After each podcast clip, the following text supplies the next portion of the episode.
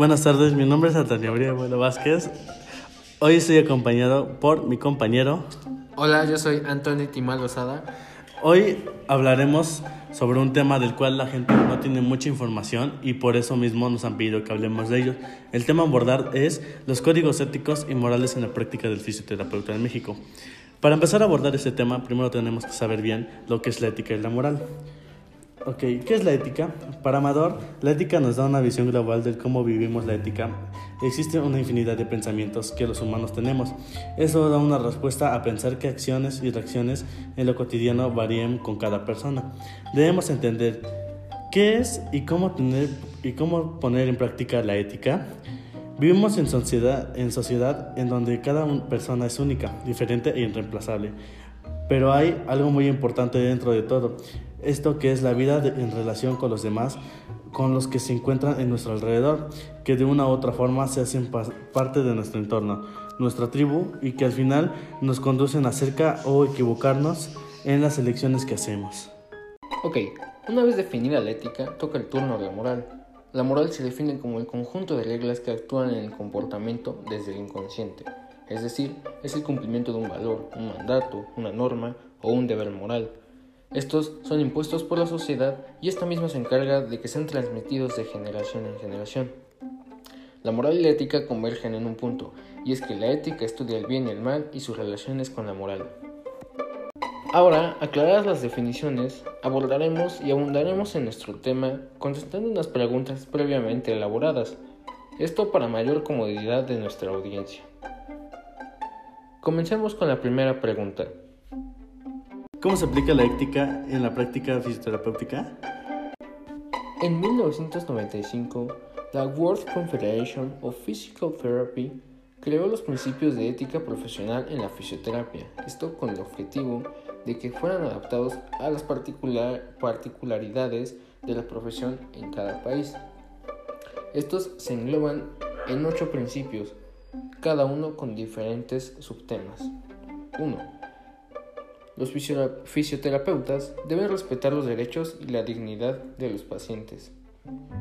Es decir, todas las personas tienen derecho a recibir tratamiento fisioterapéutico, esto independientemente de su edad, sexo, raza, nacionalidad, religión, etnia, credo, orientación sexual, discapacidad o ideas políticas.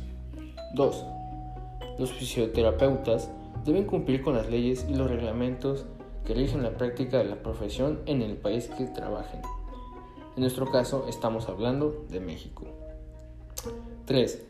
Los fisioterapeutas aceptan la responsabilidad de practicar la fisioterapia de la manera más justa, es decir, son profesionales, independientes, autónomos y preparados. 4. Los fisioterapeutas proporcionarán un servicio honesto, profesional, competente y responsable 5. Los fisioterapeutas están comprometidos a proporcionar servicios de calidad de acuerdo a las políticas de calidad y objetivos definidos por la Asociación de Fisioterapeutas en su país. Más adelante estaremos hablando de las asociaciones que rigen la fisioterapia en México. 6. Los fisioterapeutas tienen derecho a un nivel justo y equitativo de remuneración por sus servicios. Esto es, los fisioterapeutas deben intentar garantizar que las tarifas sean razonables, esto con relación a su tratamiento y tiempo. 7. Los fisioterapeutas proporcionarán información exacta a los pacientes a través de otras agencias y a la comunicación acerca de los servicios que proporcionan. 8. Los fisioterapeutas contribuirán a la planificación y desarrollo de servicios dignos a las necesidades de salud de la comunidad. ¿Cómo se aplica la moral en los protocolos médicos en los que el fisioterapeuta participa? La moral tiene un amplio margen de aplicación para estos protocolos. Sin embargo, nosotros hablaremos de cuatro aspectos específicos. 1. El deber de estudiar y deber saber. Un fisioterapeuta debe presentar siempre a su paciente el mejor servicio que la fisioterapia ofrezca, esto según el padecimiento que él presente. Además, un fisioterapeuta debe responder siempre a la confianza de un enfermo, esto con los elementos más eficaces que la rama ofrece. Además debe buscar siempre renovarse y estar al día. 2. La experimentación implica riesgos para el enfermo. Esto conlleva a una gran responsabilidad moral. Sabemos que este es un nuevo campo que aún puede ser muy investigado y sobre todo experimentado, pero también debemos tomar en cuenta que cada experimento se paga con precios peligrosos, es decir, saber hasta dónde llegan nuestros límites de experimentación. Además, no debemos permitir que se confunda lo resuelto con lo que está por experimentarse, es decir, no adelantarnos a hacer afirmaciones que aún no han sido comprobadas. 3.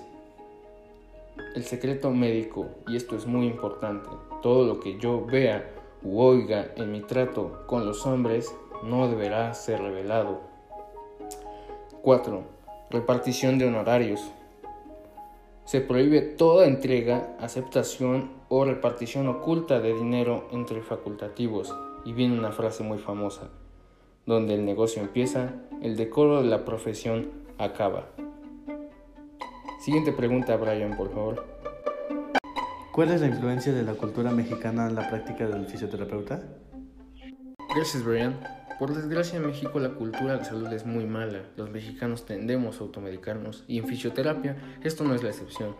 Una persona prefiere ir con un huesero o untarse una pomada o recurrir a algún remedio casero antes que ir con un especialista y sabemos que esto es malísimo para las lesiones, pueden incluso agravarlas.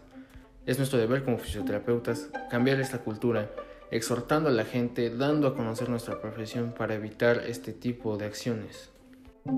¿Qué instituciones rigen la práctica del fisioterapeuta en México, entre otras? Previamente nombramos a la World Confederation of Physical Therapy, sin embargo, esta es una asociación que elija la fisioterapia a nivel mundial. También lo es la OMS. En México destacan dos asociaciones que eligen a la fisioterapia. Una es la Confederación Latinoamericana de Fisioterapia y Kinesiología, o CLAFC, y la Asociación Mexicana de Fisioterapia, o AMEFI. En conclusión, la ética y la moral es muy importante para la fisioterapia en México, ya que con esto cada fisioterapeuta tiene un código el cual seguir para poder atender a sus propios pacientes, ya que sin esto no podría darle una mejor calidad de vida a cada uno de ellos.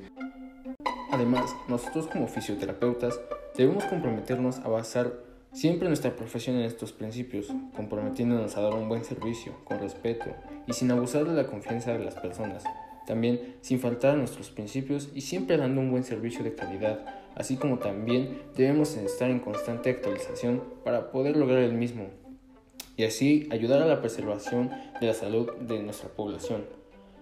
Esto en conjunto con otras áreas. También es muy importante darle difusión a la fisioterapia, ya que muchas personas piensan que somos hueseros o masajistas.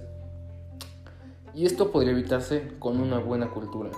Como bien marca el código de la ética, si se explica a la población acerca de lo que realmente se trata la profesión, también es muy importante hacer investigación, pero no solo investigación de relleno, sino una investigación con la que se fundamenten bien los métodos que utilizamos. Estos son los puntos que más llaman la atención en este tema. Gracias. Ya dada la conclusión, queremos agradecer a nuestra audiencia por su tiempo de atención y escucha. También queremos mencionar que este trabajo no se hubiera podido realizar sin la colaboración de Jessica Lara Rueda, Antonio Brian Bueno, Adolfo Ángel Méndez Domínguez, María Lisbeth Ibarra Martínez, Ángel Daniel Martínez Alcántara, Ariadna Guzmán Hernández y un servidor, Anthony Timal Lozada. Recordando también que este podcast fue referenciado y citado por Ética para Amador de Fernando Zabarete, Ética Profesional en Fisioterapia por Marta Aguilar Rodríguez y Elena Márquez Zulé y por los derivados de los principios de la ética profesional de la World Confederation of Physical Therapy, WCPT, www.wcpt.org. Muchas gracias, hasta la próxima.